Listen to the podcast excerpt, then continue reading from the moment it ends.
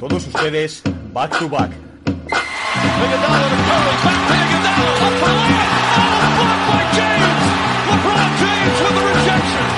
Anthony. Anthony for three. Puts it in.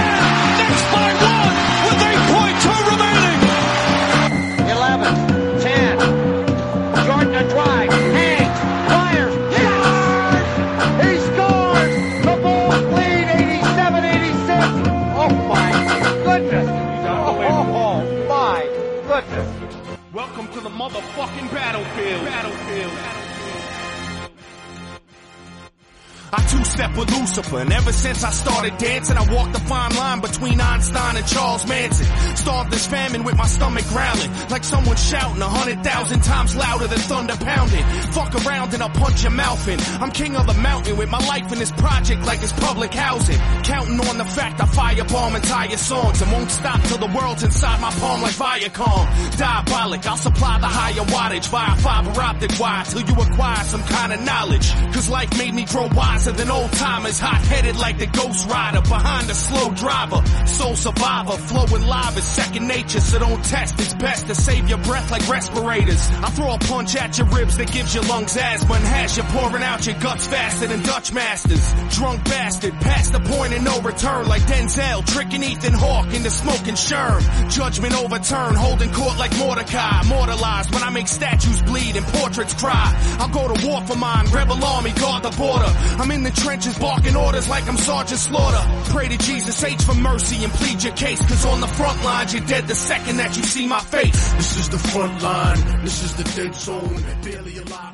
Muy buenas a todos, bienvenidos una semana más a Back to Back. Esta semana empezamos con uno de los grandes de la escena underground de Nueva York, Diabolic, su canción Frontlines, de su primer disco, Liar and Chef, una colaboración con, eh, para mí, también uno de los grandes exponentes de la escena underground de Nueva York, Immortal Technic, aunque es de origen peruano, nacido en Lima, pero lleva desde los 80, desde pequeñito, él y su familia radicado en Nueva York y bueno, evidentemente Immortal Technic también está considerado dentro de lo que es la escena newyorkina. Y esta canción de Diaboli tenía ganas de traerla porque es con la que saltó a la fama en el 2010 exactamente, ya tiene varios discos de estudio, LPs, alguna mixtape incluso, y poquito a poco trato de él como de Immortal Technic traeré alguna canción más adelante. Y esta semana pues continuamos con el repaso, un poquito no haciendo ya boca con la próxima temporada de la NBA, repaso a la, a la división atlántica con grandes equipos como los Sixers, los Nets, Knicks, Celtics, eh, Raptor, bueno, están ya en otra fase, pero sin duda hay cuatro peces gordos en el este, así que merece la pena estar muy atentos a esta división porque va a ser una de las más potentes de la NBA la próxima temporada. Y también alguna noticia tenemos, ¿no? Como es ultimátum de Ben Simmons, también hablaremos al final del programa. Y bueno, un programita un poquito, un poquito liviano, ¿no? Como corresponde ya a este final del verano, aunque con la suficiente intensidad, yo creo, para ser interesante. Al final del programa, como siempre, tendréis la canción sin interrupciones para que la disfrutéis. Y por supuesto, si nos dejáis un like en iVoox y os suscribís, estamos poquito a poco acercándonos ya a esos 3.000 suscriptores. Sea, antes de final de año lo conseguimos. Estamos ahí en el top 5 de podcast NBA en cuanto a suscriptores y escuchas. Y la verdad que eh, para ser un poco humilde como nuestro es algo que nos llena de orgullo.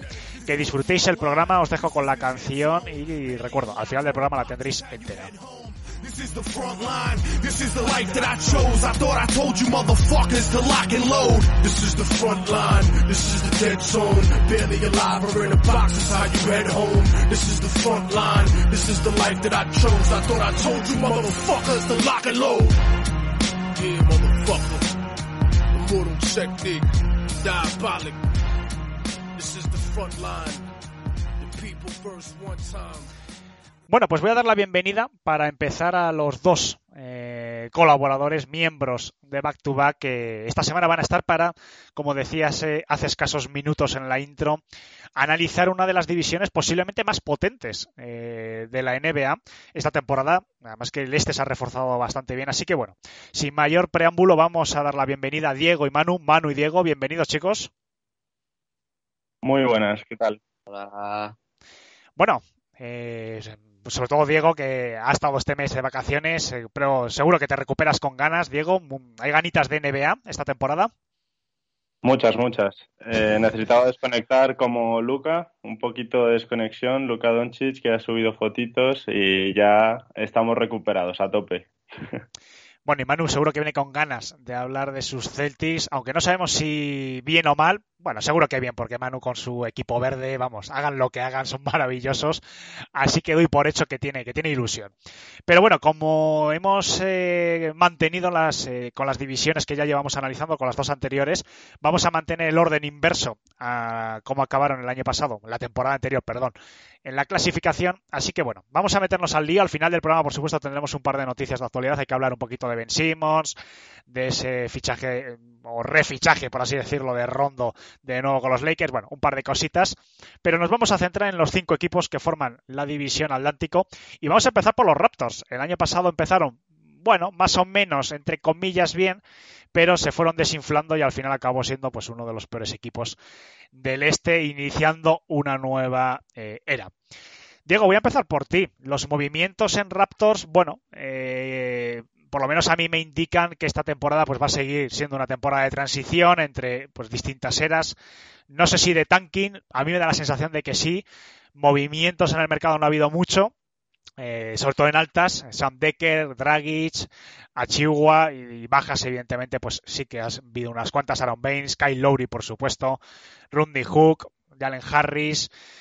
Entonces, Diego, bueno, me gustaría saber un poquito tu impresión con estos Raptors, porque bueno, hay muchos aficionados, evidentemente, en España, hay muchos que nos están oyendo, y yo no sé si deberíamos avisarles de que posiblemente esta temporada sea una temporada deportivamente y en cuanto a resultados perdida, aunque ya veremos si se van poniendo los cimientos para un nuevo proyecto basado, no sé si en Siakam. Sí, estoy de acuerdo. A ver, si repasamos ahora mismo la plantilla de los Toronto, vemos que la mayoría es muy joven, entonces se podría decir que Toronto está más bien mirando hacia el futuro y, como decías, puede ser otra temporada de transición porque si lo comparamos con el resto de equipos, tanto de su conferencia como de su división, pues sí que podríamos decir que son un poquito más débiles en cuanto a profundidad de plantilla, pero eh, considero que tienen buenos jugadores, buenas promesas, entre ellos pues el pick del draft que han conseguido este año, que supongo que hablaremos ahora a continuación, que depende del rendimiento que tenga, pues puede aportar mucho a este equipo. Y bueno, sí, las salidas ha sido ha sido bastante duras para, para estos Toronto Raptors este verano, pero bueno, han recibido a jugadores con mucha experiencia como Dragic y que pueden aportar también su granito de arena. Pero sí, considero que este año no podemos esperar muchas grandes cosas de, estos Toronto Raptors. Manu, eh, vamos a hablar del pick 4, Scotty Barnes, pero también habría que hablar de Siakam porque se supone que iba a ser el líder de estos eh, Raptors post Kawhi Leonard y, y, ha generado dudas, ¿no? Incluso se ha llegado a rumorear que estaba en el mercado eh, la temporada anterior. Sí que vimos un poco, bueno, un poco de mejoría, ¿no? En el último tramo, quizás a nivel individual de Siakam pero no acabamos de ver a ese líder. Entonces, bueno, me gustaría saber si, eh, ¿qué opinas primero de Scotty Barnes? Si crees que es un buen cimiento, un buen pilar para empezar una nueva época en el equipo canadiense y después sobre ese liderazgo tan discutido de Siakam. Pues de Scotty Barnes lo que primero te tengo que decir es que, bueno, como a todos nos sorprendió el, día del draft que eligieran antes a Barnes que a, que a Jalen Sachs, que estaba disponible, más sabiendo pues eso, que se iba a ir Kyle Lowry, iba a quedarse ahí un puesto de vacante por, un jugador que, tiene que tomar las riendas del equipo, que Scotty Barnes a día de hoy no es un líder, es un, por decirlo así, un complemento que tiene muchísimo potencial, quizás más que Sachs, y que puede ser un jugador que en un futuro sea uno de los mejores de la liga si se acaba desarrollando bien, pues tiene las condiciones para hacer todo, tiene, es un jugador que no, no, es, mal, no es malo en tiro, en defensa es de los mejores de este draft, eh, tiene condiciones físicas para defender que son, pues, eh, por decirlo así, de estos típicos jugadores que, que no, pues, como Kawhi Leonard, que no te puedes creer que, que tengan esta envergadura, esa capacidad física para aguantar, eh, contacto, etcétera. Y luego, si fuera poco, también es un jugador que, que tiene mucha visión de juego, que puede llegar a, a hacer de base en, ciertas ocasiones, con lo cual tiene muchos cimientos, pero lo tienen que desarrollar, por lo que eh, si entendemos esto de no haber escogido a es porque eh, si encima se va Kyle Lowry, eh, le han dado todas las llaves a, a Siakam. Que vamos a ver, yo siempre lo he dicho, no me parece un jugador que a pesar de que me parezca un grandísimo jugador, también muy completo, un poco en el molde de, Scotty Barnes, ahí se parecen un poco, es un jugador que yo creo que no está capacitado para ser líder de un proyecto que, eh, pues eso, eh, tenga la intención de, llegar lejos en playoff. Yo creo que es un jugador que hasta cierto punto tiene sus limitaciones y que no debería ser nunca la, la superestrella de un equipo. Sí es la segunda o tercera espada, lo ha demostrado además, porque así ha ganado un anillo, pero yo creo que esta temporada va a tener que demostrar que tiene que ser la superestrella para llevarles. Ahora veremos dónde lo vamos a discutir, pero yo creo que no, no le va a llegar. Y ya por último, me gustaría destacar el, fichaje de, de Preciso Achigua. Yo creo que, aparte de que Ujiri le, le quería, de hecho hay una imagen cuando llega al primer entrenamiento con Toronto, le dice, por fin te, por fin te cogí o algo así, eh, como I got you, porque en el draft eh, le tenía pillado el ojo muchísimo, como que era el, el pick que tenía clarísimo que estaba enamorado de él. Y el contexto en el que cae es muy bueno, porque la única competencia que tiene ahí en el puesto de pivot es, bueno, aparte de Ken Birch, que fue el que acabó jugando la temporada pasada de titular, no lo hizo mal, es Chris Boucher, porque es el que más o menos eh, se querían ir desarrollando y que parecía que podía acabar en una, en una estrella como lo hizo Shakam, pero es que Achigua tiene 21 años y Butcher y Birch ya tienen 28 años. Entonces, se le han visto moldes y cositas en Miami, yo creo que puede, allí le faltó hueco para poder desarrollar los más minutos y aquí va a tener minutos de sobra, así que es otro punto a ver en estos Toronto Raptors de este año. Bueno, Dragic, eh, no hemos comentado su llegada, evidentemente todos eh, pensamos, o la mayoría, vosotros diréis si no estáis eh, de acuerdo, yo creo que va a ocupar ya un rol de sexto, eh, sexto, séptimo hombre posiblemente, ¿no? Por la veteranía, relevo de Fred Van Vliet. Pero bueno, claro, como comentaba Diego, ¿no? En cuanto a nombres, pues bueno, tienes a Fred Van Vliet, tienes a Siakam, tienes a, Anunobi, tienes nombres interesantes, pero mmm, yo tengo la sensación, no lo sé, porque esto es aventurar demasiado, que quizás a lo largo de esta temporada, si sobre todo si los resultados eh, no acompañan, que yo creo que no van a acompañar, va a ser de los farolillos rojos de la conferencia, a lo mejor hay movimientos de envergadura en cuanto a seguir buscando picks eh, altos. Ya veremos cómo funciona el, el rookie de esta temporada pero yo no descartaría algún tipo de movimiento de los cabezas de carteles eh, de Toronto Raptors a lo largo de la temporada, sobre todo, incluso, sobre todo, insisto, si van a buscar una reconstrucción profunda de, del proyecto. No sé, Diego, Manu, si estáis de acuerdo o no, o pensáis que el equipo da y van a intentar ir por lo menos al play-in. Sí, a ver, si vemos eh, jugador por jugador, lo que comentábamos, hay algunos que tienen mucho potencial eh, por su edad eh, y luego otros, pues como acabas de mencionar, Fred Van Vliet, Gary Trent Jr., Siakam.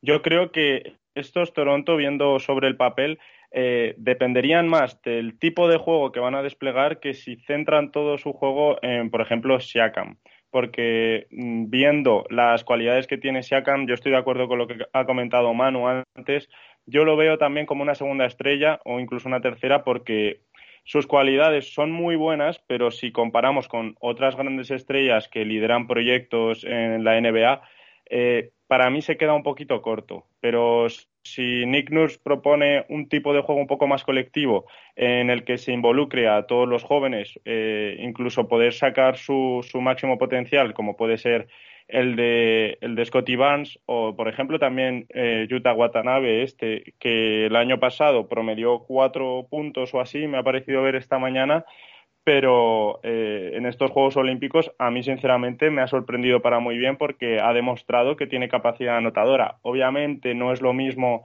ser una de las figuras de tu equipo nacional que, que en un equipo de la NBA, pero si son, si son capaces de involucrar a todo este tipo de jugadores y darles confianza, eh, yo no descarto que puedan conseguir un, hueco en el play-in.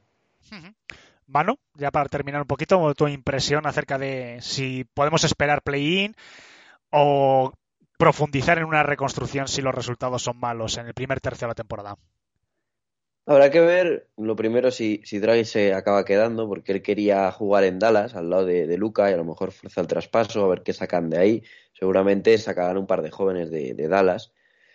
Y luego el resto de plantilla pues es un poco limitado, pero sí que Nurse es un entrenador que, que puede desarrollar muy bien a, a, sus jugadores, que sabe sacar de sus jugadores mucho provecho porque lo ha hecho durante estos años. Eh, y yo creo que, que pueden llegar a pelear el año pasado, recordemos que tienen mal récord no por no porque les faltasen estrellas, porque porque en esa en esta temporada tenían prácticamente el mismo equipo del anillo, salvo Kawhi Leonard y, y Danny Green.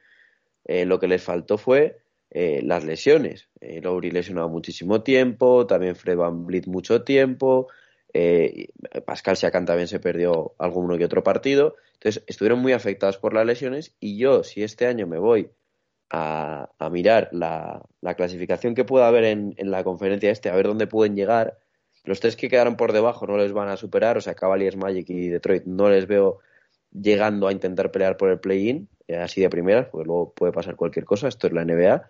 Pero, por ejemplo, Bulls han mejorado, Charlotte ha mejorado, y los dos que quizás pueden haberse quedado un poco peor son Indiana y Washington, pero que para mí siguen teniendo equipos competitivos. Así que Raptors lo va a tener difícil si quiere pelear por el playoff. El año pasado fueron 27 victorias, yo creo que este año pueden andar también sobre las 30, pero si quieren pelear por playoff van a tener que, que poner más sobre la mesa si quieren alcanzar a este rango de equipos de Bulls, Hornets, Pacers y, y Washington. Bueno, por terminar con los Raptors, Diego, un nombre, un jugador a seguir, sobre todo para, para nuestros eh, oyentes. ¿A quién destacarías esta temporada? Pues obviamente cuando una franquicia tiene un pick 4, uno de los picks potentes, y coge a una joven promesa con un físico pues prometedor como, como es Scotty Vance, yo pondría el foco sobre Scotty Vance. Pero también no olvidemos mmm, la figura de Siakam y todo, todo el enfoque que le están dando los Raptors a este jugador, así que hay que, hay que exigirle también a, a Siakam. Manu. Pues eh, si tuviera que quedarme con quién creo que va a ser el líder del equipo, creo que va a ser Fred Van Vliet. Eh, si no digo Scotty Barnes, eh, el que he dicho antes, Preciso Chihuahua, yo creo que, que, hay que ver muy bien cómo se va a desarrollar este año porque puede llegar a, a convertirse, ya es un defensor eh, nivel eh, all defense de, quintetos de final de temporada. Y si le dan minutos y empieza a desarrollar también juego sin balón, porque le cuesta el tiro, yo creo que puede acabar siendo un, un jugador muy, muy serio, la verdad. Pues yo voy a decir si acá parece evidente, pero para mí Siakam es la clave de que este eh, proyecto se deje caer ya, pues como por ejemplo Orlando y Detroit la temporada anterior, ¿no? Y hagan una reconstrucción clásica o intenten aguantar ahí en, tierra de nadie, por así decirlo, ¿no? En mitad de la clasificación, intentar entrar vía play-in y alargar un poquito el proyecto. Y desde mi punto de vista, yo creo que todo va a depender de cómo se Liade, eh, lidere el proyecto y del rendimiento, por supuesto, individual en cuanto a estadística, en cuanto a ofensiva de, de Pascal Siakam. Para mí va a ser clave. Va a depender si Toronto hace una temporada decente, incluso pueden soñar, yo lo veo muy complicado, pero pueden soñar entrar en los últimos puestos vía play-in o va a ser de los farolillos rojos de, de, la, de la conferencia y por supuesto de la división. Bueno, si os parece, continuamos. Vamos a seguir avanzando. Eh, vamos a Boston, porque aquí en esta división hay un salto importante, ¿no? Porque ya la temporada anterior quedaron bastante arriba. Pasamos a Boston Celtics, que en la temporada anterior quedaron 36 a 36. Eh, una pequeña decepción, yo creo que para gran parte de los aficionados, por supuesto. Y Manu, esta vez empiezo por ti, porque bueno, eh, hay dudas, evidentemente, ¿no? Con lo que vamos a ver esta temporada con Boston. Vamos a hacer un repaso rápido a lo que ha sido el la offseason. Ha habido movimientos interesantes, ahora me vas a comentar qué te parecen. Al Horford, eh, que regresa, George Richardson, Chris Dunn, eh, Enes Kanter, Schroeder, eh, ha habido renovaciones también importantes como Marcus Smart principalmente, ¿no? Y, Robert Williams, que lo comentamos también hace, hace, eh, hace unos programas. Y también ha habido bajas, sobre todo Kemba Walker, evidentemente, Fournier, Tristan Thompson, Oyeleye. Un movimiento, Manu, un, muchos movimientos en esta offseason y todo con un objetivo, ¿no? De quitar el mal sabor de boca de la temporada anterior, donde hemos visto unos Celtics eh, sufriendo en, gran, en, muchos tramos de la temporada, con muchos eh, críticos, pero bueno, eh, se ha quitado, parece que esa espina el equipo de Kemba Walker y regresan veteranos como Al Horford y gente para apuntalar la ofensiva como eh, ofensiva y defensiva, ¿no? Con jugadores versátiles como George Richardson. Bueno, un balance. Manu, ¿cómo ves a estos Celtics para la próxima temporada? Pues eh, le veo un equipo, fíjate, eh, parece que no tiene tanto potencial del de que tenía hace tres años, dos, tres años, que era un equipo que decías que podía llegar perfectamente a la final del Este, porque eh, ahí tenía más estrellas. Pero ahora, sin tener tantas estrellas, veo una plantilla mucho más compensada en cuanto a que tiene los perfiles mucho mejor, eh, mucho mejor repartidos, tiene varios tipos de pivot distintos para jugar distintos tipos de juego, eh, luego un montón de, de, jugadores que son capaces de jugar entre el 2, el 3 y el 4 sin ningún problema, eh, todos con, con, versatilidad defensiva, o sea, un equipo que, que le gusta mucho a, a, a, Stevens, a pesar de que ya no sea el entrenador, pero sí que, sí que ha, ha construido el equipo, que, que, para mí no, no ha tenido ningún fallo, la verdad, todos son aciertos en, en la off-season no hay ninguna, eh, por decirlo así, alguna cosa que digas qué bien lo que ha hecho este movimiento, pues todos han sido pequeñitos movimientos, pero todos con su sentido, eh, aparte de, la, de, los fichajes, por ejemplo el de Redder me parece un, una gran incorporación por lo que, por lo que ha venido, eh, la renovación de Smart eh, quizás un, un, poco alocada porque bueno todo el mundo piensa que es un jugador que, que no te puede dar en un rango de ese contrato que tiene de unos 20 millones al año que va a cobrar pues una producción ofensiva eh, acorde a eso, pero, pero sí que es un jugador que, que me parece vital acompañar para, este equipo. Eh, y luego la renovación de, Robert Williams, que me parece muy, muy buena, si realmente él acaba, pues eso, teniendo el rol que fue ya cogiendo la temporada pasada y que parece que, sigue en esa evolución. El contrato al final es muy bueno, en torno a, a un poco más de 10 millones al año. Eh, el resto, pues ya te digo, la incorporación de, de, Horford también me parece muy buena, a pesar de que, de que ya no, no tuviera los focos encima eh, como los tenía hace tres años, cuatro años cuando estaba en Boston, pero que conoce el esquema, conoce muy bien a, a los jugadores con los que va a jugar y que, y que, finalmente es un jugador muy competitivo en este tipo de contextos. Así que yo creo que, que el verano es bueno, que las piezas que, que hay eh, van a ayudar mucho. Lamford y Nesmith, por ejemplo, que ya tuvieron brotes verdes a final del año pasado, también Grant Williams, este año ya tienen que dar ese paso adelante porque ya van a ser parte de esa rotación. Y lo que digo, me parece un equipo muy compensado, con una rotación que lo que le faltó estos años a los Celtics, que le faltaba gente en el banquillo, yo creo que este año tienen gente en el banquillo que, que puede aportar de todo. Entonces me parece que el equipo va, va a ir a mejor que desde luego que el año pasado seguro, porque lo del año pasado fue un desastre.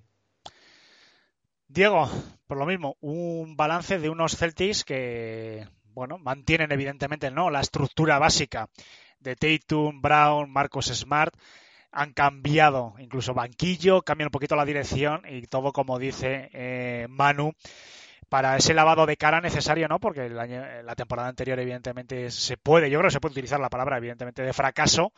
Y, y sobre todo, no con una urgencia en cuanto a edad, pero sí, evidentemente, empieza a haber prisas, ¿no? Porque Tatum y Jalen Brown, poquito a poco, va pasando los años. Y yo creo que la franquicia hay cierto miedo, ¿no? De dejar pasar los mejores años de dos maravillosos jugadores de baloncesto como los eh, Jays sin haber conseguido rendimientos deportivos eh, importantes. Sí, está claro. Eh, las estrellas cada vez pues se van haciendo más mayores, aunque siguen siendo muy jóvenes, que recordemos que tienen 23 y 24 años, pero yo creo, estoy de acuerdo con Manu sobre todo, que los movimientos que han hecho este verano no han sido nada muy llamativos, pero sí que han traído un poquito de equilibrio a la plantilla. Eh, a mí un traspaso que me parece muy interesante, eh, el de Dennis Roders, yo creo que, que, va a aportar muchas cosas positivas a este equipo, aparte de puntuación, que este año ha demostrado que cuando estaban lesionados LeBron James y Anthony Davis, este jugador es capaz de, aportar eh, mucho ofensivamente. Eh, yo creo que este tipo de perfil eh, va a liberar también eh, mucho a jugadores como Jason Tatum a la hora de atacar y luego en, en, cuestión de partidos importantes, como puede ser en los playoffs, este tipo de jugador también te puede venir muy bien. También como Josh Richardson, que también me parece eh, un gran fichaje para, para, los Boston. Y nada, en cuanto a la vuelta de Enes y Al Horford, también me parecen muy grandes noticias para, para los Boston, porque aparte de conocer el sistema, como ha dicho eh, Manu, eh, son pivots y ala pivots de, gran nivel, que pueden aportar mucho y que pueden aportar, aparte de, la pintura, movilidad en el exterior. Manu, la temporada anterior hablamos, se puede hablar de fracaso. En la actual, ¿cuál debe ser la línea para valorar que los Celtics fracasan o no fracasan en este nuevo proyecto? Porque vimos hace un par de años, ¿no? Los Celtics eran de los grandes, Sí que es cierto que ya hace un par de temporadas que parece que ha bajado un poquito. Con Kemba Walker la gente, bueno, volvía a tener, ¿no? Tras la marcha de, Irving, la llegada de Kemba Walker se genera de nuevo muchas expectativas. La temporada anterior vuelve a subir. Eh, no sé, ¿qué podemos esperar a nivel, eh, en cuanto a resultado, en cuanto a balance de este equipo en esta temporada? Para ti, ¿qué sería fracaso y qué sería un éxito? Pues mira, yo lo, lo voy a medir no por posición en la tabla, porque al final el este eh, fíjate, si el segundo equipo de, esta división son los Celtics, desde abajo, imagínate cómo, cómo está pagado eh, el, los puestos de arriba del este.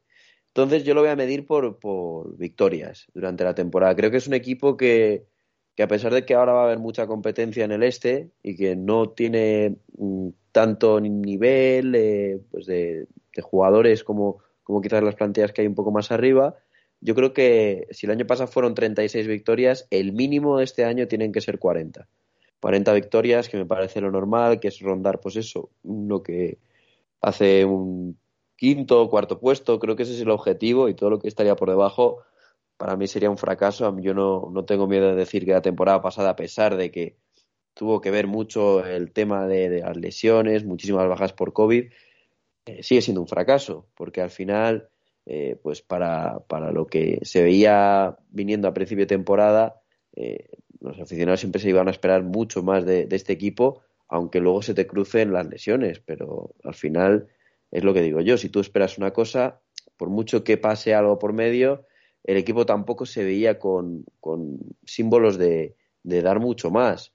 Entonces yo creo que 40 victorias creo que son lo que tienen que hacer de mínimo, ya te digo, ha dicho una cosa muy bien Diego, yo creo que, que y también Brown eh, se van a ver eh, más tranquilos a la hora de, tener que, que, jugarse todo en ataque. Por ejemplo, hay que ver un partido del año pasado que, que fue el de Tatum contra, contra San Antonio, cómo mete 60 puntos, pues porque cómo tiene que, que tirar prácticamente todo él. Eh, si a eso le sumas que han traído, aparte de Redder, a George Richardson, que también es un jugador capaz de crearse los tiros, Al Horford, que va a ayudar mucho a la distribución para, para juegos sin balón, para que el resto de compañeros hagan canastas fáciles, que no tenga que ser todo tiros complicados, y que luego lo, lo que he dicho un poco antes, Nesmith y Lanford, que acabaron muy bien la temporada, que pueden también tomar varios tiros en varias acciones, y luego, por supuesto, Pritchard, yo creo que es la clave un poco para que el equipo realmente eh, tenga que mejorar esas 36 victorias, que no acabe con un balance de 50%, sino que, pues eso, eh, opte a estar con Miami, con Atlanta, con Nueva York, justo el, escalón por debajo, con, con, Chicago si llega ahí, el escalón por debajo de, de, del triplete de arriba de los Bucks, de los Nets y de los Sixers. Diego, un jugador a tener en cuenta esta temporada bueno, hablando de los Boston, siempre hay que tener en cuenta a Tatum, pero para no caer en lo típico, a mí me gustaría resaltar a Dennis Roder, porque creo que, que, va a aportar mucho más de lo que la gente cree a este equipo. Y, y, nada, lo que hemos comentado hasta ahora, que puede ser un jugador muy interesante para, para los Boston. Y bueno, quería comentar también que tengo muchas ganas de ver a ver qué propone Ime Udoka, ya que al ser su primera temporada al mando y con tanto jugador joven, a ver si revoluciona un poco el, el juego de los Boston y, y podemos disfrutar de, de, estas jóvenes promesas y estrellas reales ya, como puede ser Tatum y Brown. Uh -huh. Mano, un jugador que subrayarías en la importancia para esta temporada para Celtics. Pues mira, me ha gustado, Diego, de destacar a Udoca, porque no siendo un jugador me parece que es lo más llamativo a ver este año, a ver cómo cambia el equipo. Pero yo, si me tengo que quedar con un jugador, eh, creo que me voy a quedar o con George Richardson porque viene de hacer temporadas eh, malas para él y que quizás eh, encuentre un muy buen contexto aquí. O yo lo que quiero ver es el desarrollo de Robert Williams. Si ya el año pasado empezó a, a desarrollar su juego y a convertirse en, un jugador diferencial en ambos lados de la cancha, con producción en ataque prácticamente sin, sin tener que, pisar eh, la pista, sin, prácticamente sin tener que, tocar el balón, muy buena producción en ataque y que luego en defensa pues es un jugador eh, con unas condiciones eh, extraordinarias, tanto por físico como por, inteligencia defensiva que ha ido desarrollando estos años que, que le han enseñado a, pues, a no quedarse en un center tradicional que, se queda en, meter tapones. Así que eh, mis dos nombres con jugadores serían esos, la verdad. Pues yo voy a decir Chris eh, Dan, porque es una apuesta interesante, son 5 millones, o sea, no, no, asume mucho riesgo, o casi ningún riesgo económico. Pero bueno, sabemos que ha tenido problemas de rodilla, fue operado, no jugó prácticamente nada con Atlanta, pero claro, eh, sigue siendo ¿no? un diamante en bruto, cuando llegó a la NBA en Chicago lo hizo muy bien, eh, incluso se dijo que venía a revolucionar, ¿no? Parte del juego de baloncesto, tiene un talento impresionante. Entonces, bueno, es la típica apuesta que a mí me gusta, eh, que no se pierde nada, pero que sí sale bien. Se puede tener ahí un diamante en bruto que le vendría, bueno, absolutamente genial a, los Celtics. Es para mí uno de los grandes interrogantes, es un movimiento para mí inteligente y no sé, yo le voy a seguir porque la verdad que Chris eh, Dan, insisto, tiene mucho talento y veremos si este rosario de lesiones y a ver qué tal ha salido de la operación de rodilla de la temporada anterior, creo que en diciembre, creo que se operó. O sea que lleva tiempo en, el, astillero, por así decirlo.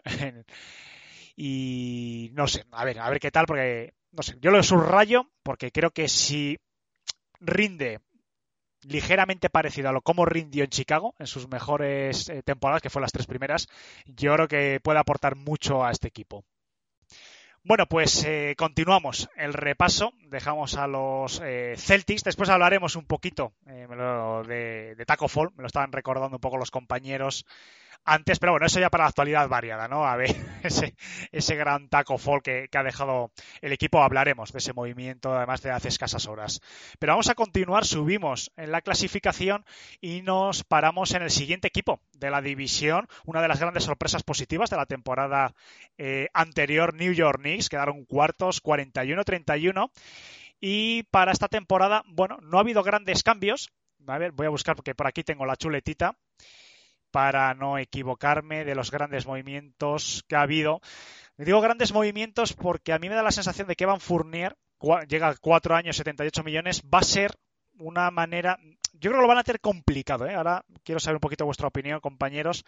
Creo que van a tener complicado mantener tan arriba el listón que ellos mismos han puesto, sobre todo, no tanto por deméritos de ellos, sino quizás por mérito de equipos que vienen más abajo, que van a pisar fuerte básicamente se han dedicado a eh, apuntalar el proyecto, como es lógico, ¿no? Tras una gran temporada.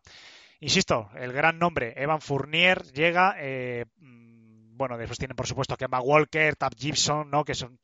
Eh, Kemba Walker, evidentemente, también viene a, a apuntalar el proyecto. No sé si a liderar, ahora me vais a dar vuestra opinión, pero bueno, se ha renovado Julius Randle, Tab Gibson, Derrick Rose, Noel, Alex Bars. Y como bajas, pues bueno, yo creo que no son muy sustanciales, principalmente Nikitina, Peyton y Reggie Bullock, eh, que se marcha a los Mavericks. O sea que es un proyecto bastante continuista, pero, insisto, dos grandes nombres, Fournier y Kemba Walker. Diego, ¿será suficiente esta off-season para mantener tan alto el listón y este sabor de boca tan bueno, ¿no? Que ha dejado, independientemente de ser aficionados a los Knicks o no, la verdad que nos gustó a todos, ¿no? Ver una franquicia tan histórica de la NBA en puestos tan altos compitiendo de tú a tú con los grandes. Pero insisto, yo tengo personalmente dudas de que logren mantener ese top 4 que tuvieron la temporada anterior. Sí, todos teníamos ganas de volver a ver a los Knicks donde, donde merecen estar este, esta franquicia pero sí, yo creo que va a ser una tarea complicada que vuelvan a hacer eh, una temporada tan buena como la anterior. Espero que sí. Eh, pero lo que mencionabas de Kemba Walker, Evan Fournier, me parecen buenos fichajes. Lo único que yo esta mañana, cuando, cuando me estaba preparando el podcast, he estado pensando, eh, ¿qué le faltó a los Knicks en los playoffs eh, para que esta temporada puedan mejorar? ¿Vosotros creéis que les faltaba un Kemba Walker o un Evan Fournier? Yo no estoy tan seguro. A ver, estoy seguro que pueden aportar cosas muy positivas a este equipo, pero eh, me pareció que en algunos momentos de los playoffs este equipo se sintió un poco perdido. Eh, a pesar de que tenían jugadores con experiencia, como puede ser Derrick Rose, eh, creo que aún les queda un poco de madurez para, para pues, dar el siguiente paso pero en cuanto a plantilla eh, sí que tiene mucho potencial, jugadores muy jóvenes, jugadores muy físicos y nada, ahora con la incorporación de jugadores como Kemba Walker y Evan Fournier pues ganan no solo experiencia y manejo de balón, también pues puntos y capacidad anotadora. Entonces, pues no sé si será suficiente, pero yo creo que no. Eh, la temporada pasada acabaron terceros en la división atlántica, la que estamos cubriendo hoy, y yo creo que puede que esta temporada lo tengan un poco más complicado quedarse tan arriba, eh, viendo cómo vienen el resto de plantillas y cómo se han reforzado estos Knicks. Manu, Kemba llega a los Knicks, eh, se le ve motivado. Yo creo que por, por, dos aspectos, ¿no? Primero, porque va a jugar, evidentemente, en un mercado como Nueva York, una ciudad que él se ha declarado enamorado, como es lógico, ¿no? Eh, vamos, yo soy el primero, que es una ciudad que me encanta. Y segundo, y yo creo que aún incluso más importante, por el hambre que tiene de reivindicar ¿no? su calidad. Eh, ha sido muy criticado, muy vilipendiado tras su paso por los Celtics. Y yo creo que esa motivación extra eh, de intentar recuperar las sensaciones que tuvo cuando lideró el proyecto de en Charlotte puede ser también un, ¿no? Un revulsivo, ¿no? Porque no lo necesitan, ¿no? Pero quizás ese impulso que necesiten los Knicks para mantenerse ahí arriba de, eh, en la clasificación, ¿no? Nada mejor que una estrella con ganas de decir aquí estoy yo eh, y me habéis dado eh, por muerto antes de tiempo para que acompañe al equipo y para que ese equipo logre mantenerse. El debate es el mismo que, con Diego. ¿Será suficiente este hambre de Kemba Walker, estos movimientos Fournier, para que los Knicks sigan arriba del este o podrá la presión de otros equipos para que acaben bajando? Pues no sé si suficiente, porque este equipo es muy raro de analizar. Realmente, el problema que tuvieron el año pasado contra Atlanta es que eh, bueno, eh, jugaron de una manera muy, muy, muy diferente en los playoffs respecto a temporada regular. Eh, prácticamente Julius Randle tomando tiros muy, muy, muy difíciles y, prácticamente teniendo él todo el peso ofensivo. ¿Qué pasa? Pues para distribuir un poco ese peso ofensivo que solo caía en Julius Randle y quizás en Derrick Rose cuando, cuando salía del banquillo, en Barrett también un par de tiros, pero el resto del equipo muy limitado a la hora de, poder tomar tiros, pues eh, bueno, salvo también Quickly, también que, hacía un poco el, rol ese de Rose, eh, no tenían nada más y han traído a dos jugadores que, prácticamente es lo que mejor se les da es tirar como si fuera como si fueran zapatillas, eh, o sea que da igual da igual el, el porcentaje que tengan que van a seguir tirando. Por eso me parece que, que son buenas incorporaciones, que son incorporaciones que tenían que hacer pero que siguen sin ser superestrellas que, que quizás les den el, nivel de, de, estar entre esos Bucks, Sixers y, Brooklyn Nets. Eh, lo bueno de, este equipo es que ya le vimos el año pasado sin prácticamente ni una estrella, porque nadie catalogaba a, a Julius Randle como una superestrella de la liga, así como un gran jugador, que hayamos visto ya el año pasado, bueno, el año anterior al pasado, eh, pues, jugar eh, a un buen nivel, pero que nunca habíamos visto estos números que lleva a hacer de temporada de, de All NBA. Y otro año más de, de, Barrett en NBA que cada vez se va acomodando más. Eh, un Derrick Rose que, ya vimos el final de temporada pasada cómo mejoró al equipo gracias a, esas intervenciones de banquillo, un Quigley que, que cayó muy bien. Y que lo que me llama la atención es que todos estos jugadores estuvieron potenciados por Thibodeau, fue el equipo que menos puntos eh, permitió a sus rivales eh, por partido, con lo cual una de las mejores defensas de la liga, pero que tú ves los perfiles que trae y pues Kemba Walker, Evan Fournier, eh, son jugadores que defensivamente les cuesta mucho y que, y que van a seguir teniendo, tener que apoyar ese tipo de en la defensa coral que, que, ha conseguido implantar en estos Knicks para que, para que el equipo siga teniendo un éxito. Eh, ya digo, eh, un equipo que por nombres, por perfiles, Kemba, Fournier, Derrick Rose, Quickly, Barks, eh, Julius Randle, no son grandes perfiles defensivos, pero que, que ya hemos visto lo que hizo sin Walker y sin Fournier. Si consigue seguir manteniendo ese nivel defensivo, el equipo va incluso a mejorar. Bueno, eh, Diego, no sé si quieres ampliar un poquito más. Estaba echando aquí un vistazo también a la plantilla. Obi Toppin, eh, un jugador que también llegaba con muchas expectativas, no empezó mal, pero también ha sido muy criticado. No sé si queréis un poquito, porque que el año pasado era uno de los jugadores, ¿no? La temporada anterior, ¿no? hablamos del año pasado a veces sí, y no hace tantos meses que ha terminado la temporada. Me gustaría saber un poquito vuestra opinión sobre Obi Topin, porque, insisto, la temporada anterior llegó como el pick número 8, muchas expectativas, en el verano lo hizo bastante bien, empezó la temporada y ya nos empezó a dejar cosas interesantes, pero se fue desinflando a lo largo de la temporada y ha generado muchas dudas. Diego, Manu, eh, ¿podemos esperar una mejoría de él? Insisto, porque ha sido muy criticado sobre todo por la prensa de, de Nueva York, de prensa deportiva, evidentemente. Sí, yo creo que, eh, bueno, Obi Topin tiene un potencial increíble y sí que es verdad que esta última temporada, la temporada pasada, no tuvo una grandísima temporada y ha sido bastante criticado. Pero bueno, muchas veces olvidamos que el salto a la NBA para muchos jugadores eh, es muy complicado. A ver, bueno, ya de por sí es complicado, pero a otros jugadores y sobre todo siendo jóvenes, como es el caso de Obi Topin, que tiene 23 años al fin y al cabo, eh, puede llegar a ser muy duro. Yo confío mucho en este jugador porque tiene unas cualidades físicas y también tiene mucha calidad eh, en cuanto a juego. Eh, confío mucho y creo que, esta temporada puede dar un paso más al frente como, como ha podido dar RJ Barrett, que al principio también parece que le costó, pero poco a poco parece que se está asentando. Así que yo confío en este jugador y sobre todo en Tom Thibodeau que, que le puede dar mucha confianza. Manu, eh, un nombre a seguir y bueno, no sé si quieres comentar alguna cosita también de Topin.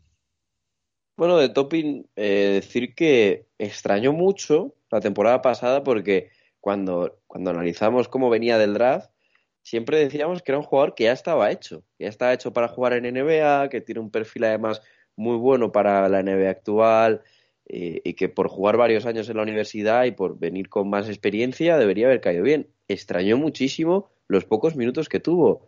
Pero claro, tú ves el banquillo y ves que está Tom Thibodeau, bastante te parece el milagro de que tantos minutos eh, le diese a, Quickly. Pero al final porque era necesario para que el equipo funcionase, si no, no creo ni que, ni que hubiera jugado más que Obi Toppin. Eh, otro nombre que también se ha quedado en el tintero de, estos, de estos jugadores es Kevin Knox, que es otra incógnita, a ver qué, qué hacen los Knicks con él.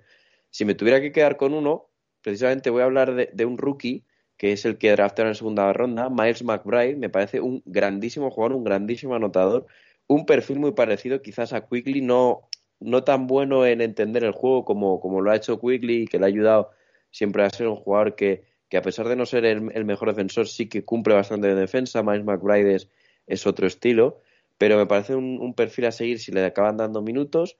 Hay que ver cómo cae Luca Vildoza en este equipo, que recordemos que está el argentino, pero por quedarme con un perfil a, ver, eh, el que tiene que estar mira con lupa es Mitchell Robinson, porque ya este año ya tiene que demostrar ese jugador que parecía que esas dos primeras temporadas eh, habíamos visto que podía ser un pivot que podía ser diferencial en la liga, eh, por lo menos en ese perfil de, este tipo de pivots que, son protectores del aro y, machacadores en, el otro. Así que la temporada pasada defraudó un poco por tema de lesiones, que que no acabó muy bien de, engancharse al juego de los Knicks y que esta temporada, si algo les falta a los, a los, a los Knicks es juego interior, Nerles Noel es un grandísimo pegamento, pero no, no puede ser todo el juego interior suyo, así que Mitchell Robinson tiene que dar un paso adelante y convertirse, por lo menos no te digo en una estrella, pero sí en un gran complemento. Diego, un nombre a seguir por parte de los Knicks. Yo también iba a mencionar a Mitchell Robinson, pero bueno, por no repetir, voy a mencionar los de siempre, como puede ser Julio Randle, y también yo creo que Quickly puede dar otro paso más esta temporada, pero eh, voy a mencionar a, Norbe, eh, a, a, Noel, porque creo que puede aportar mucho. Eh, es un jugador que a mí siempre me ha encantado y obviamente, como decía Manu, no pueden hacer que todo el juego interior pase por él pero sí que considero que puede aportar mucho más de lo que aportó la temporada pasada. Así que yo voy a centrar en Ernest Noel y, creo que, puede aportar mucho más. Bueno, yo voy a ser, voy a tirar por lo seguro y voy a decir Julio Randle. Eh, puede parecer de perogrullo, ¿no? Evidentemente fue el líder la temporada anterior, pero es que yo creo que lo que Randle les ha dado a los Knicks, Randle se lo puede quitar. Eh, sabemos, evidentemente, que Barrett es un gran jugador, pero el año pasado, la temporada anterior que vi eh, varios partidos de los Knicks, ¿no? Evidentemente, yo creo que la gran mayoría de aficionados de la NBA vimos partidos de los Knicks la temporada anterior eh, por el grande rendimiento del equipo. Se veía claramente que Randall es la gran estrella, estrella o sol, por así decirlo, ¿no? No estrella en cuanto a jugador, estrella no, sino en cuanto a que todo el equipo orbita alrededor de él y para mí el gran cambio de este equipo, sí que es cierto que Tibodó, eh, eh Barret, eh, el momento que llega Barret, también la dinámica del equipo cambia, eh, otros elementos que hay, Quickly también lo hizo bastante bien en muchos tramos de muchos partidos, pero sin duda, sin duda Randall ha sido el gran generador de este gran cambio y de sacar a los Knicks de ese agujero histórico que estaban ahí desde hace tantas temporadas que no acaban de salir no prácticamente desde, desde principios de, siglo. Entonces, para mí, Randall es fundamental que mantenga el nivel de la temporada anterior, si no lo incluso superándolo. Eh, para que el equipo mantenga aspiraciones serias a seguir siendo un equipo de playoff sin tener que pasar por la eliminatoria del play-in. Así que yo subrayo a, a. Bueno, vamos a continuar eh, con el vecino de los Knicks de Brooklyn. Eh, quedaron la temporada anterior segundos en la conferencia, 48-24, a una sola victoria de los Sixers por el primer puesto. Y la temporada, eh, la off-season de Brooklyn, bueno, pues como eh, correspondía a uno de los grandes candidatos que tenía prácticamente el equipo hecho, no ha habido grandes movimientos, renovación, ampliación de contrato de Kevin Durant. Bruce Brown, también Blake Griffin un año más, Patty Mills llega, James Johnson, Javon Carter, Bembry y como bajas, pues Jeff Green, Dean Weedy, eh, aunque la temporada anterior por la lesión no pudo aportar, y Landry Samet vía traspaso.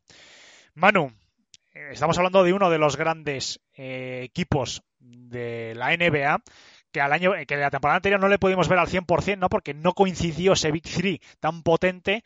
Entonces, claro, el equipo está hecho y, yo creo que todo depende del Big Three, básicamente. Me puede parecer una tontería lo que estamos diciendo, pero es que la salud y la enfermería yo creo que es la que va a marcar el techo de este equipo, porque si no, eh, estamos hablando de posiblemente el, campeón de la NBA.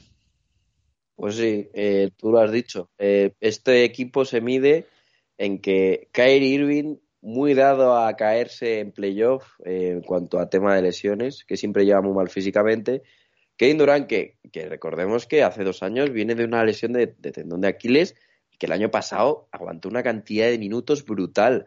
O sea, vamos a ver si, si en verdad que le fueron dosificando, eh, no jugaban siempre los tres eh, en algún partido, aparte porque estaba lesionado cuando estaban los tres porque iban dosificando para, no dar muchos minutos, pero luego a ver si aguanta eh, los 48 por partido que le hacía jugar Nas en playoff. Eh, que es un jugador ya con, con, sus 32 años y con, y con esa lesión encima. Y luego James Harden, que, que, también ha sorprendido todo lo que se llegó a perder la temporada pasada y su lesión que fue un misterio realmente. Entonces, es un poco el, lo que va a medir si este equipo es campeón o no es campeón, eh, literalmente. O sea, es la diferencia.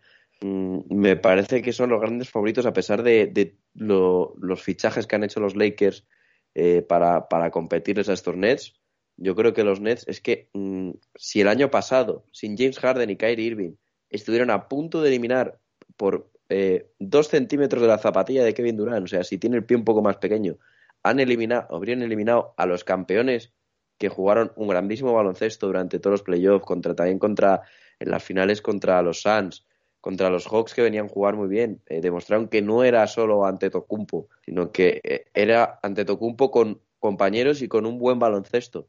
Con lo cual, estos Nets con eh, las bajas de, Harden y de Irving, eh, con mucha peor plantilla confeccionada, porque me parece que los fichajes de, de Mills, eh, de, por ejemplo, del rookie de Cam Thomas, un perfil también a lo Mills, que uno de los mejores jugadores de, esta Summer League, que si le da minutos y se, y se acostumbra a la NBA, es un grandísimo anotador de banquillo.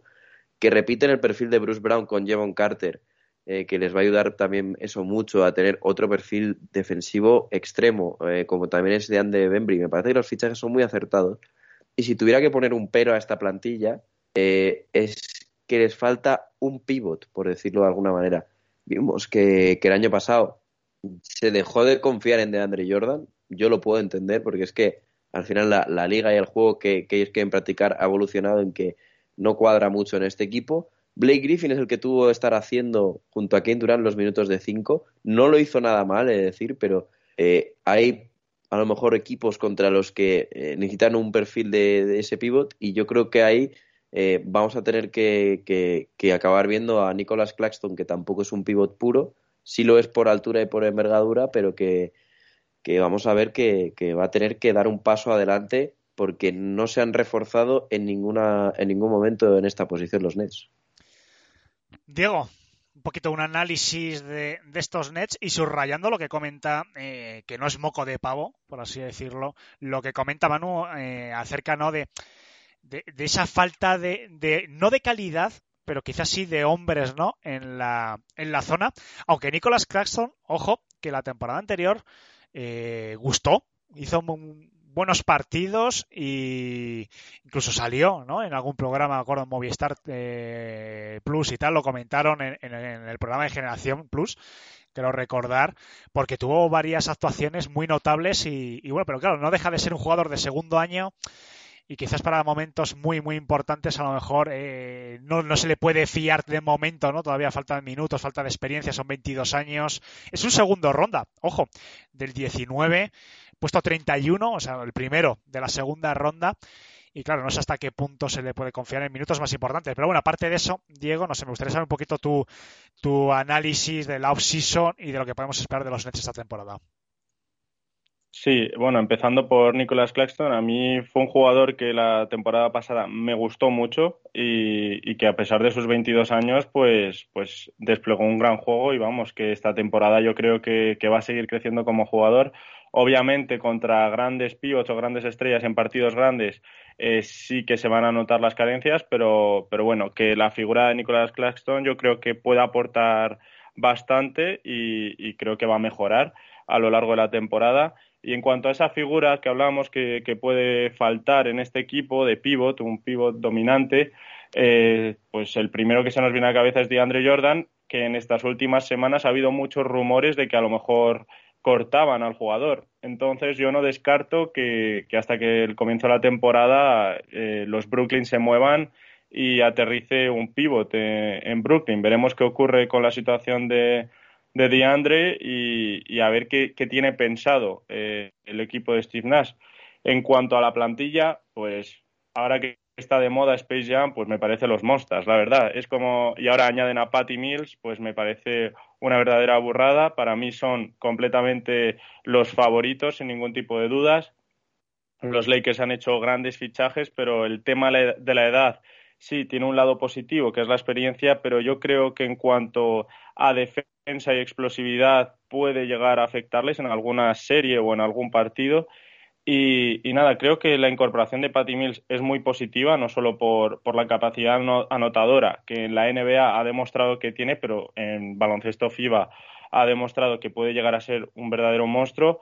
Eh, yo creo que en cuanto hablábamos de, del Big Three, de, de, James Harden, de Kevin Durant y de Kyrie Irving, yo creo que esta temporada van a ser mucho más conservadores y puede que no les veamos tanto jugar los tres durante la regular season, ya que un papel como Patty Mills puede quitarles eh, preocupación e incluso mucha carga ofensiva a estos tres jugadores y así pues un poco cuidar un poco más esa la salud de estos jugadores que, que la temporada pasada pues la verdad que fue lo que hizo que, que no pudiesen a, ganar el, el todo. Eh, entonces yo creo que son los grandes favoritos y tienen muy buena pinta y a ver que si, si la enfermería, como decías tú, les respeta y espero, yo espero lo mejor de, este equipo, vamos. Creo que pueden ser los campeones de esta temporada. Por terminar, antes de, de, pasar a, a, un poco la, pues eso, el jugador a seguir y la predicción, eh, me gustaría repasar la lista, y de hecho alguno ha sonado para los Nets, de los agentes libres que, que podrían fichar para, para, ese juego interior. Ha sonado muchísimo Paul Millsap, que creo que tampoco es ese perfil que tienen que buscar, porque mm, sí es un grandísimo defensor de, en, en la pintura Millsap, pero no de hombres altos. Eh, ya lo digo, contra un Embiid, por ejemplo, que es un choque directo, creo que ahí Brooklyn puede sufrir mucho. Eh, pero sí que hay nombres como puede ser, es que son, muy de perfil bajo, pero Aaron Baines depende de, cómo haya vuelto de, esa lesión. Eh, está Villombo, aunque tampoco es un, un, jugador tampoco muy alto, al igual que de Davis. Eh, y, muy poco más les queda por ahí, porque la otra opción que ya me parecería una locura sería de Marcus Cousins, que sigue sin equipo. Eh, es verdad que no ha mostrado un mal nivel en, los Clippers, pero precisamente en ese perfil de, jugador que tiene que defender a un hombre, a un hombre alto, Cousins sí que, sí que ha sufrido mucho y lo vimos contra, contra en los playoffs, no sé si fue contra Gobert, es que los minutos que jugaba de Marcus Cousins, ahí muy bien en ataque, pero sufriendo mucho en defensa. Bueno, pues eh, Diego, un nombre eh, a seguir, a destacar dentro de estos Nets. Obviamente el primero que te viene a la mente es Kevin Durant, eh, pero bueno, cualquiera de los tres del Big Three mmm, me parecería una buena opción, pero por salir de, de, lo normal yo elegiría a Joe Harris, porque la temporada pasada demostró que tiene un papel muy importante en, estos Nets y que ofensivamente eh, cuando el sol calienta, este jugador te puede aportar eh, minutos de calidad y grandes tiros. Y en, en, los playoffs también lo demostró, que es un gran triplista. Y yo creo que si sigue en esta línea, Joe Harris va a ser un jugador muy, muy importante en estos Nets. Manu. Yo hubiera dicho Nicolas Claxton, pero como ya nos hemos detenido en él, eh, pues no, no voy a querer repetir, pero es que al final es un jugador en el que va a caer muchísima responsabilidad eh, en el equipo, siendo un jugador tan joven y con tan poca experiencia. Pero como ya hemos hablado de él, eh, me va a quedar con, con, el novato, con Cam Thomas, un jugador que ya se veía que era un gran pick para donde había caído, que es un jugador con un perfil muy, muy, muy ofensivo, que encima hemos visto que en Summer League ha, destacado, con lo cual se le ve con, con muchas ganas y que el, el, baloncesto que ha demostrado en la universidad no es ninguna mentira. Eh, pero que tiene que caer bien en, en la NBA al final. Eh, eres un novato y por muy bueno que seas y por muy buena Summer League que, que, hayas hecho, tienes que caer bien en la NBA, pero si lo cae, si cae bien, eh, le va a quitar de muchísima responsabilidad ofensiva, por ejemplo, a Joe Harris, del que ha hablado Diego, que el año pasado, en, esa serie contra Milwaukee, se le achacó muchísimo por, lo mal que estuvo en el tiro. Eh, se, también va, a ayudar bastante a Patty Mills, que al final eh, tiene sus 33 años, que es un grandísimo perfil ofensivo, pero que él no podría cargar toda la segunda unidad. Eh, y que además, si Can Thomas no se adapta bien defensivamente, tiene dos escuderos como son Bruce Brown y Jevon Carter, que es que le, le, pueden defender, hacer mil millones de ayudas o, encargarse de los emparejamientos difíciles si, si, están los tres en pista. Así que eh, yo creo que es el nombre a, a, fijarse, porque es que al final al ser un rookie no, no sabes por dónde puede venir, no te fijas en ese nombre, pero es que le viene muy, muy bien como anillo al dedo a ese banquillo de los Nets donde siempre hemos dicho que aparte de las tres estrellas y Joe Harris no hay puntos. Hmm. Yo eh, voy a decir Bruce Brown, porque creo que es el ancla o el anclaje más que el, ancla, el anclaje defensivo eh, del equipo. Es evidente Kevin Durant y mismo, incluso Kyrie Irving cuando está motivado son buenos defensores. James Harden. James Harden lo he comentado a tiempo atrás que es un gran defensor en el poste, a pesar de que su tamaño y su posición no lo puede decir, pero es un muy buen defensor en el poste. Pero yo creo que Bruce Brown eh, la temporada anterior lo hizo genial, ya en, en, en Detroit lo demostró, sus primeras dos temporadas, que a pesar de tener problemas en el tiro, no es un gran tirador, no es un gran jugador ofensivo, a pesar de bueno eh, que se defienda evidentemente parece que poquito a poco ha ido mejorando algo pero su gran especialidad es la defensiva. Y en un equipo tan ofensivo y con tantos especialistas en el tiro eh, y tan volcado en el ataque como los Brooklyn Nets yo creo que es importante tener un especialista defensivo y ese rol está recayendo de momento y hasta la fecha en Bruce Brown. Para mí es muy importante, además en determinados cruces, en determinados partidos es fundamental tener a un gran defensor para, sobre todo, por, por la envergadura no da para defender interiores, sobre todo para intentar defender a, a esos grandes tiradores que pueden tener otros equipos del tipo, para entendernos, eh, Bradley Bill, por ejemplo, por poner un, un un, un, un, prototipo de jugador, ¿no? Que, es, que puede defender muy bien Bruce Brown. Entonces, voy a centrarme en él porque yo creo que es bastante importante en las aspiraciones al anillo, ¿no? Porque yo creo que todo lo que no sea el anillo es un fracaso para este equipo. Si os parece, compañeros, vamos a terminar con los Sixers y además vamos a enlazar, ¿no? Con una de las noticias de esta semana que es ese ultimátum de Ben Simmons. Porque claro, el análisis que vamos a hacer ahora, eh, a grandes rasgos, sí que es válido, ¿no? Esté o no esté Simmons. Pero claro, también hay que ver qué se saca por él, qué jugador llega por él, si al final se queda, ¿no? Porque claro, no es lo mismo. El, cambio del base titular de un equipo siempre es fundamental, es muy importante. Entonces, bueno, el análisis que vamos a hacer es con la plantilla, eh, la que tienen a día de hoy, con Simmons en el equipo, y ya veremos, evidentemente, en las próximas jornadas si al final hay movimiento. Y después, por supuesto, hablaremos de ese ultimátum que ha dado al equipo.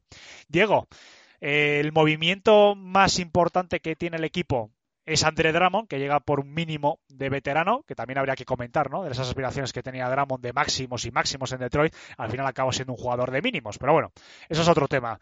Bajas, Dai Howard, George Hill, renovaciones Danny Green, Niang y Cormath. E insisto, el movimiento para reforzar la pintura y sobre todo pensando, creo yo, Diego, en posibles bajas o descansos de, de la gran estrella del equipo, que es Joel Embiid. Está claro que el fichaje de Dramon es, pues como comentabas, pues para dar descanso en algunos momentos a Embiid. Pero al igual que he dicho antes con los, creo que era con los Knicks, eh, no estoy seguro, viendo la, la postseason, los playoffs de, de los Sixers del año pasado, yo no estoy seguro si lo que necesitan estos Sixers era otro grande para, para mejorar el juego de este equipo. Eh, yo tengo muchas dudas en cuanto a este fichaje. Obviamente va a ser positivo, pues para lo que comentábamos, para dar un poco de respiro a la estrella en Bid, que en algunos momentos ha estado incluso sobrecargado. Eh, pero yo no estoy tan seguro de que sea un, una gran incorporación, pues para aportar eso que le falta, ¿no? A, los Sixers. Obviamente el tema de Ben Simmons es algo que va a marcar un, antes y un después, ya que si sale Simmons tienes que traer a un base eh, que, te aporte, pues por lo menos organización y un poquito de, distribución, ¿no? Para, para, los grandes y los tiradores que cuenta este equipo. Y en el caso de que se acabe yendo, que bueno, es lo que parece, pero como decías, vamos a intentar mirar la plantilla como si estuviese Simmons. Yo creo que Tobias Harris eh, ha demostrado que, pues prácticamente en estos últimos años ha sido la segunda estrella de, estos Sixers y considero que, pasa una, gran parte de, del éxito de estos Sixers también pasa por Tobias Harris, no solo por Embiid.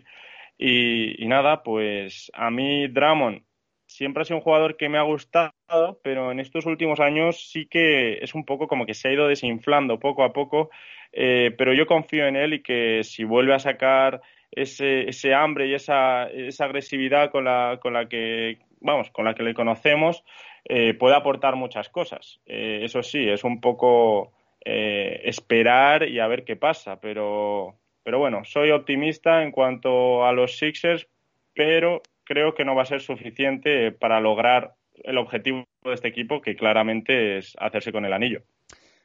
Manu, la temporada anterior fue también un, muy agridulce, ¿no? Porque a pesar de quedar primeros en la conferencia, con una muy buena temporada regular, ya se empezó a ver cosas preocupantes y en semifinales ese 4-3 ante Atlanta, una de las grandes sorpresas de, la temporada anterior. Eh, yo creo que fue un antes y un después, críticas internas, pero a pesar de ello han sido relativamente conservadores esta offseason. No sé si a lo mejor mañana mismo cambia todo y el movimiento de Ben Simmons es un movimiento radical y llega un jugador, no sabemos si élite o picks, no lo sabemos. Supongo que lo que estarán buscando será un jugador que aporte ya. Evidentemente, el timing de los Sixers no hace que no sea apetitoso para ellos los picks. Eh, no sé, ¿te esperabas más movimientos? ¿Crees que, como eh, Diego, ese movimiento de un jugador grande no era lo más urgente para el equipo? no lo sé, porque insisto, a mí me ha quedado un poquito frío. Yo creo que, que los Sixers necesitaban un poquito más de radicalidad, porque es un proyecto que, está pasando por el fino alambre del estancamiento y que este de Proces tan famoso se quede en, humo. Sí, un poco a mí el fichaje de Dramon em, me cuadra respecto a lo de poder dar descanso a Embiid, porque es un jugador que el día que, que descansa Embiid cumple más o menos con el mismo rol sin ningún problema, salvo la parte ofensiva, lógicamente. Eh, vamos a ver cómo, cómo, está demotivado, porque no es lo mismo jugar en los Lakers, que, es un poco más pachorra, que bueno, que encima estás en Los Ángeles, que el equipo ya, pues eh, tranquilamente se supone que, va a ir todo rodado, a unos Sixers donde sí que meten caña. Eh, los Sixers sí que, eh, tanto aficionados como la cultura del equipo, como los propios jugadores y el entrenador, te van a meter caña y te van a exigir, con lo cual no es lo mismo. Yo creo que eso le favorece un poco a Dramon pero no me parece eh, que, fuera el fichaje acertado para, para, ese suplente de Envid. O sea, sí que es el mejor fichaje que podrían hacer ahí, pero me parece que ese puesto de, eh, si no me equivoco, es una mid-level, eh, lo hubiera gastado en otro perfil de jugador que fuera un anotador desde el banquillo o un organizador. El perfil que han perdido de, George Hill, por ejemplo, me parecía que ese tipo de jugador era el que necesitaban. y yo creo que, que no lo han fichado por, por dos factores. Uno, que es eh, draftear a, Jaden Springer, aunque no creo que vaya a tener ni mucho menos protagonismo esta misma temporada, pero es ese perfil de jugador. Y luego que creo que, van a confiar mucho, y es el jugador que, voy a hablar luego, eh, de jugador a seguir, en Tyrese Maxi. Creo que, que, es ese tipo de jugador que puede cumplir ese rol y que después de haberle visto la temporada pasada, los Sixers confían en que esta temporada él tiene que llevar ese rol de, organizador desde el banquillo. Y en Shake Milton, en ese anotador compulsivo, que empezó muy bien la temporada y que por eso los Sixers eh, no les iba nada mal, pero que se fue desinflando poco a poco. Y al final, pues eso. Eh, eh, yo creo que es lo único que les hace falta. Ben Simmons, quitarse más que nada esos problemas psicológicos, sigue siendo un defensor élite, sigue siendo un gran organizador y que, y que yo creo que el problema que tuvo fueron los playoffs eh, que, se bloqueó además mentalmente por empezar a hacer partidos malos, pero todo el mundo sabe de potencial y que si al final acaba traspasado, como ha parecido que, que, él ha dicho que quiere salir de, los Sixers, a ver, ya debatiremos el día que, pase esto, eh, lo que han sacado por él si es beneficioso para, para el fit con, con Embiid, que realmente es, la, la grandísima estrella de este equipo. Porque claro, tenemos un ultimátum de, Ben Simmons. Eso de por sí debería incluso bajar un poquito más el precio. Es una manera de presionar. Eh, Diego, yo creo que, vamos, yo ahora mismo, y lo digo de verdad, eh, hasta que no esté hecho, evidentemente siempre no, hay que vender ¿no? la piel de los antes de cazarlo, pero eh, yo no concibo la situación que dándose Simmons empezando la temporada. No solo por cómo terminó la anterior, sino incluso este ultimátum. Generalmente ya son gestos que no gustan a las franquicias porque ya está indicando al mercado que lo van a poder incluso regatear un poco más el precio y eso es algo que al equipo, claro, a los Six como, como franquicia no les va a gustar, evidentemente. Ellos van a intentar apretar lo máximo posible, pero mm, sabiendo que tienen un jugador que no quiere estar en el equipo, eso rebaja el precio. No sé, eh, me da la sensación que es como una bomba, ¿no? Que está ahí, que si no le mueven, que si no le sacan, va a explotar en el equipo y lo puede perjudicar. No sé, ¿qué te parece a ti este ah, ultimátum de Ben Simmons?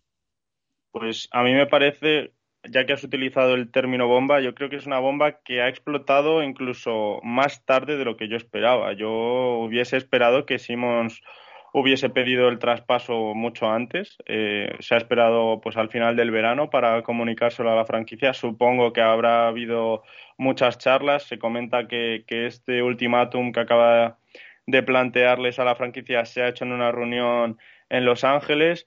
Eh, pero bueno, sí, lo que comentabas, en el caso de que al final se quede Simons, que lo veo muy complicado, eh, sería muy malo para la franquicia, yo considero, porque no simplemente eh, para el jugador, sino también para el equipo, el ambiente mm, no sería el mismo, ya que el propio Doc Rivers, mm, recordemos eh, las declaraciones que tuvo sobre el jugador, eh, y también incluso Joel Embiid en algunas situaciones. yo sinceramente creo que vaya donde vaya, Simmons, esta temporada la va a romper y que los Sixers se van a arrepentir mucho de, cómo han gestionado mucho, porque hay jugadores que tienen malas temporadas, eso lo hemos visto a lo largo de todos estos años, eh, y yo creo que los Sixers, en el caso de que lo acaben traspasando, se van a arrepentir. Eh, bueno, ya hemos visto los míticos vídeos del verano de Simmons metiendo triples, que parece Stephen Curry. Eh, yo me lo quiero creer y creo que esta temporada va a ser una gran temporada para el jugador. Y, nada, yo creo que también el papel de Doc Rivers en, esta, en este, pues como queramos llamarlo, en este embolado, eh, es muy complicado ya que ya, se ha posicionado antes de, sentarse a negociar, porque al final de los playoffs tuvo bastantes palabras feas hacia el jugador y en el caso de que te quedes a Ben Simmons, no deja de ser una estrella de tu equipo y ganarse la confianza de un jugador que, es una superestrella al fin y al cabo es muy complicado. Entonces, yo creo que los Sixers tienen una situación muy complicada, muy delicada y lo que decías, el, el, el, precio, el valor de Ben Simmons ahora con todo este ultimátum vuelve a bajar aún más, que ya había bajado con todo lo de los playoffs. Así que los Sixers o sacan sus mejores negociadores o puede que se lamenten durante muchos años. Manu, un poco tu opinión sobre este ultimátum eh, que ha lanzado Ben Simmons y además filtrado a la prensa enseguida es decir, yo vamos tengo, la sensación de que ha sido, por supuesto, eh, una filtración directa suya a través de su entorno, de cómo puede sentar esto a los Sixers, de la situación y, no sé, de, qué de, qué se puede encontrar en el mercado ahora mismo un jugador como Ben Simmons y los Sixers para intentar conseguir algo, a un jugador interesante por él.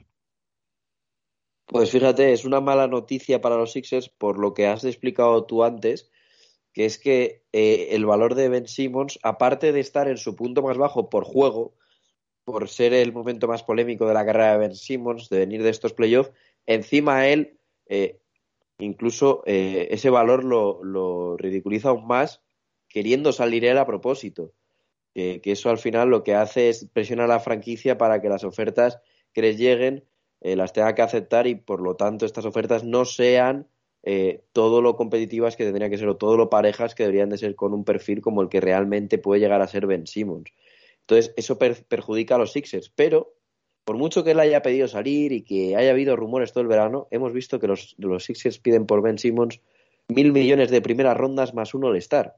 Y no creo que se vayan a bajar de la moto porque tiene contrato para todavía un montón de años. Eh, hay que acordarse de la renovación que hizo Ben Simmons. Y que los Sixers no lo van a pensar regalar porque eh, para ganar eh, cuatro complementos eh, no creo que, sea lo mejor para un equipo que quiere acabar siendo campeón de la NBA. Así que no creo que Embiid solo pueda tirar del carro. Eh, yo cuento a Tobias Harris, a pesar de que es un, grandísimo jugador, un All-Star y un jugador que promedia más de 20 puntos por partido. Es un rol de, complemento de Embiid. Ah, y Ben Simmons debería ser superestrella, además de complemento, porque ahora mismo se ha quedado en eso, complemento defensivo y poco más. Eh, no creo que les vayan a dar mucho más los equipos a día de hoy por ello y yo creo que los Sixers por eso no le van a dejar salir. Diego, un nombre a seguir en estos Sixers. Pues vuelvo a repetir que obviamente yo el Embiid, pero antes, como he mencionado, Tobias Harris, yo creo que que tiene un papel muy importante en estos Sixers y gran parte del éxito de este equipo pasa, pasa por Harris.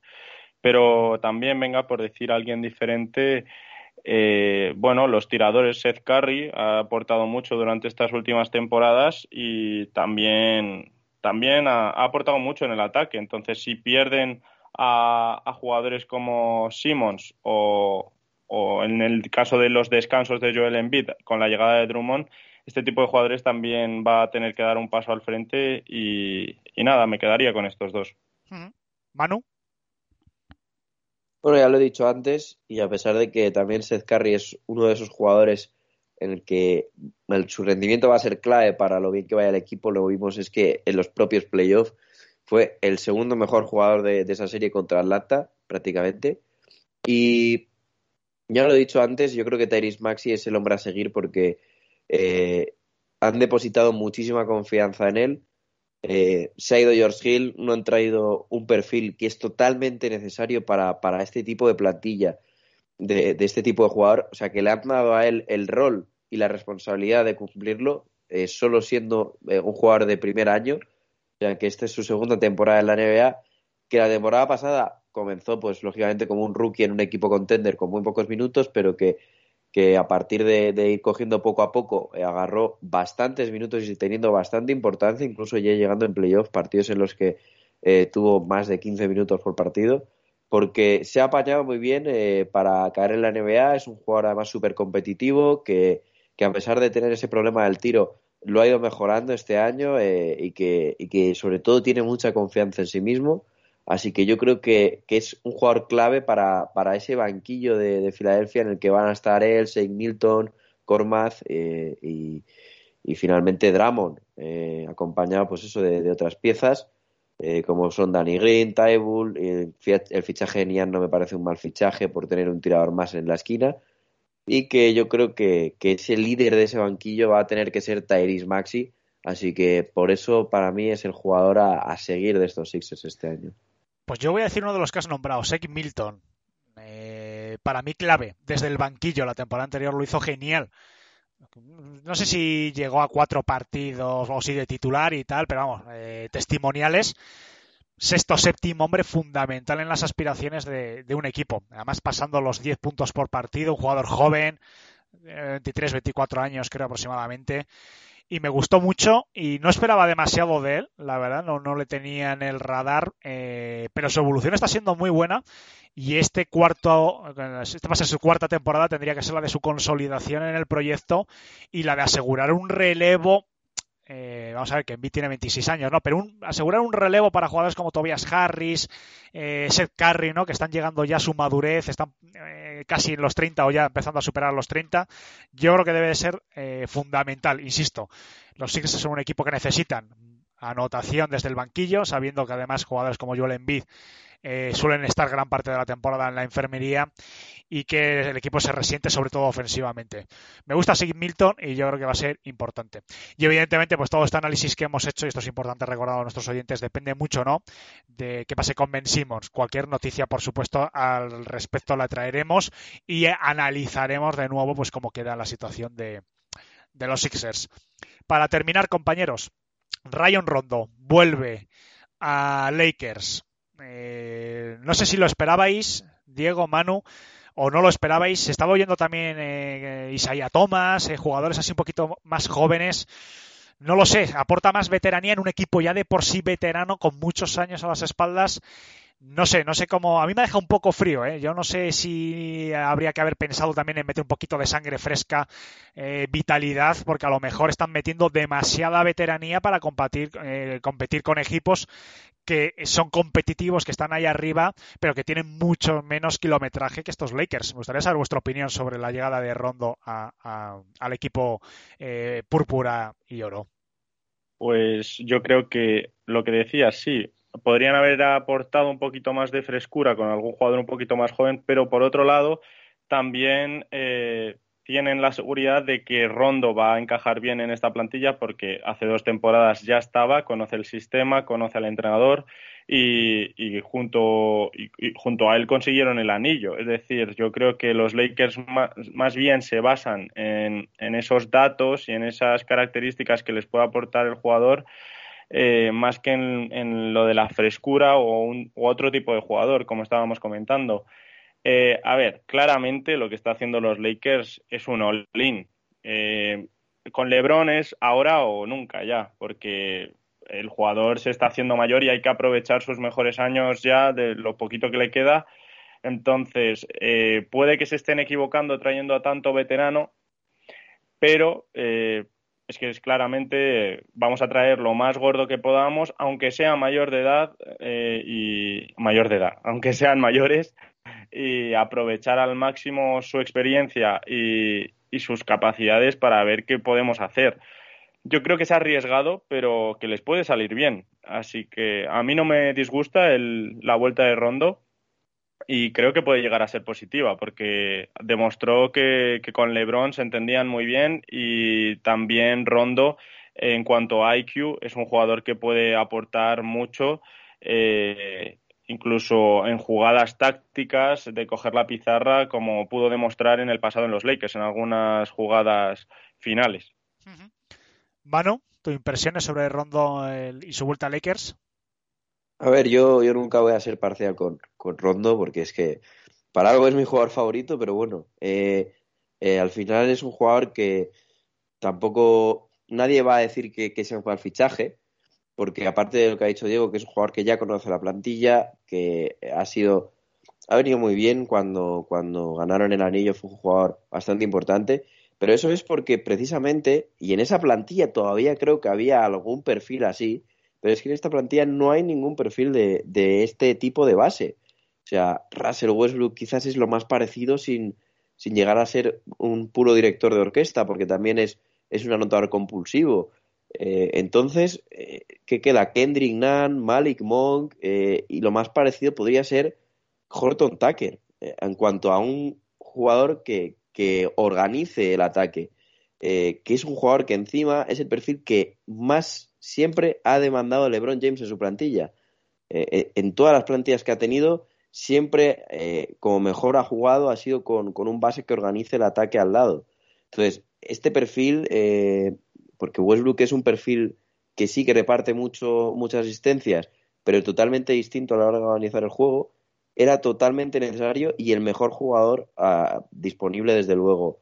Y, el, y, de, y, de, los que quedan en la NBA sin estar de, o sea, de, los que ya tienen equipo, Rondo sigue siendo uno de los mejores eh, en, este, en este apartado, con lo cual me parece que, que es un fichajazo. Eh, la edad, lógicamente, no acompaña, pero todos los equipos contender al final se acaban nutriendo de, de complementos veteranos, porque al final las estrellas son las que tienen que, que, poner la carne sobre la mesa. Y Rondo, ya digo, o sea, el fichaje me parece eh, buenísimo, porque es, aparte de necesario, un perfil que ya ha encajado en esta plantilla y que ya vimos que funcionó en su día. Es que lo más parecido, vuelvo a decir, eh, sería Horton Tucker, porque el resto son complementos que, que o son anotadores puros o no necesitan el balón para anotar, pero que no utilizan el balón para organizar un ataque. Así que eh, muy bien aquí los Lakers por, por acabar esta plantilla con, con, este tipo de jugador, porque era 100% necesario. Bien chicos, pues eh, por esta semana vamos a dar por finalizado el programa. Hemos hecho un buen repaso a la eh, división atlántica. La próxima semana traeremos, no sé, eh, tenemos que mirar, ya nos van quedando poquito, no sé, quizás la división central, ya lo pensaremos estos días y por supuesto cualquier tema de actualidad. Nos hemos dejado alguna cosita que la próxima semana iremos trayendo y por supuesto muy atentos porque quizás los próximos días tengamos novedades respecto a Ben Simmons. Y poco más, eh, recordar a nuestros oyentes, por supuesto, lo que siempre digo, que nos pueden dejar cualquier tipo de comentario en iVoox, si quieren que hablemos en especial a algún jugador, cualquier cosa, vamos, estamos abiertos a cualquier propuesta y recordar, por supuesto, que si quieren recibir las notificaciones de iVoox cuando subimos programas, que se suscriban, eh, que además hemos llegado ya a 2.800 y estamos camino de ese objetivo de llegar a 3.000 suscriptores antes de del de próximo año, antes del 31 de diciembre. Bueno, chicos, Diego, Manu, muchísimas gracias por haber estado esta semana y os emplazo, si vuestras agendas lo permiten, a la siguiente para continuar con el repaso a las plantillas. Ah, muchas gracias, un placer. Como siempre, gracias a los que nos escuchan, como nos has dicho. Y nada, a todo el mundo, que tengan muy buena semana y aproximadamente pues el próximo miércoles, jueves, un poquito en función de nuestras agendas, tendréis un nuevo programa de Back to Back.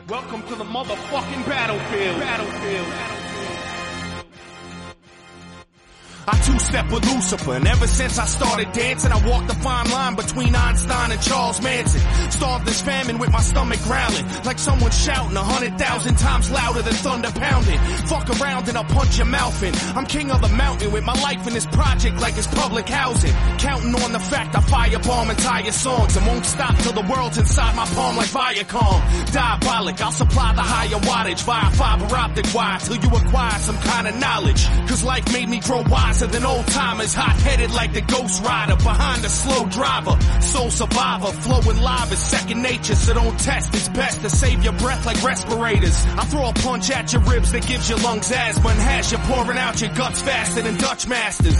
Drunk bastard, past the point of no return like Denzel, tricking Ethan Hawke into smoking Sherm. Judgment overturned, holding court like Mordecai, immortalized when I make statues bleed and portraits cry. I'll go to war for mine, rebel army, guard the border. I'm in the trenches barking orders like I'm Sergeant Slaughter. Pray to Jesus H for mercy and plead your case, cause on the front lines you're dead the second that you see my face. This is the front line, this is the dead zone. Barely alive or in a box, is how you head home. This is the front line, this is the life that I chose. I thought I told you motherfuckers to lock and load. This is the front line, this is the dead zone. Barely alive or in a box, is how you head home. This is the front line, this is the life that I chose. I thought I told you motherfuckers to lock and load. They said that the success of my music was theoretic, but my revenge is sweet enough to murder diabetics. Eugenics, Procter and Gamble, credit racial science. Couldn't produce a more aggressive intellectual giant. Nephilim, bury 'em with the bullets left in 'em. My heart is blacker than the children of Thomas Jefferson, blacker than back in the days of the tar and feathering. A cancerous endocrine, the eagle last American, the hatchet and the sticks, the fascist emblem. You could call it conspiracy theory. I don't give a motherfuck. You could get your motherfuck. National security's a code word for cover up. Hold that down. I look at character, never let the color get to you. I got white revolutionaries like Muslims in Chechnya, percussion dumping like the Russian mafia over you. But even they know what it's like when you fighting for Svoboda. So whether Slavic or Islamic, vodka, gin tonic, drunken fantasies are cool, son. But here's the grim logic: you niggas wanna play industry and start to be rich until they fuck you for millions, like Paul McCartney's bitch. My lions live inside a box like Jumanji. Sick niggas that'll stab you up like Indira Gandhi. So never desecrate the space on which I meditate. My thoughts rip through tank armored metal plates and start to resonate to the spot where Moses caused the sea to separate. The place that the prophet Muhammad started to levitate. The exact moment that Jesus rose set awake and harder became the Buddha that regenerates. Half a bar over, but I bring it home colder than dead soldiers. So controller, holder of knowledge, so fuck Dianetics. I'm like the whole librarian Kemet with Anunnaki genetics. This is the front line. This is the dead zone. Barely alive or in a box is how you head home. This is the front line. This is the life that I chose. I thought I told you motherfuckers to lock and load. This is the front line. This is the dead zone. Barely alive or in a box is how you head home. This is the front line. This is the life that I chose. I thought I told you motherfuckers to lock and load. Yeah, motherfucker. Immortal technique. Diabolic. Front line. The people first one time.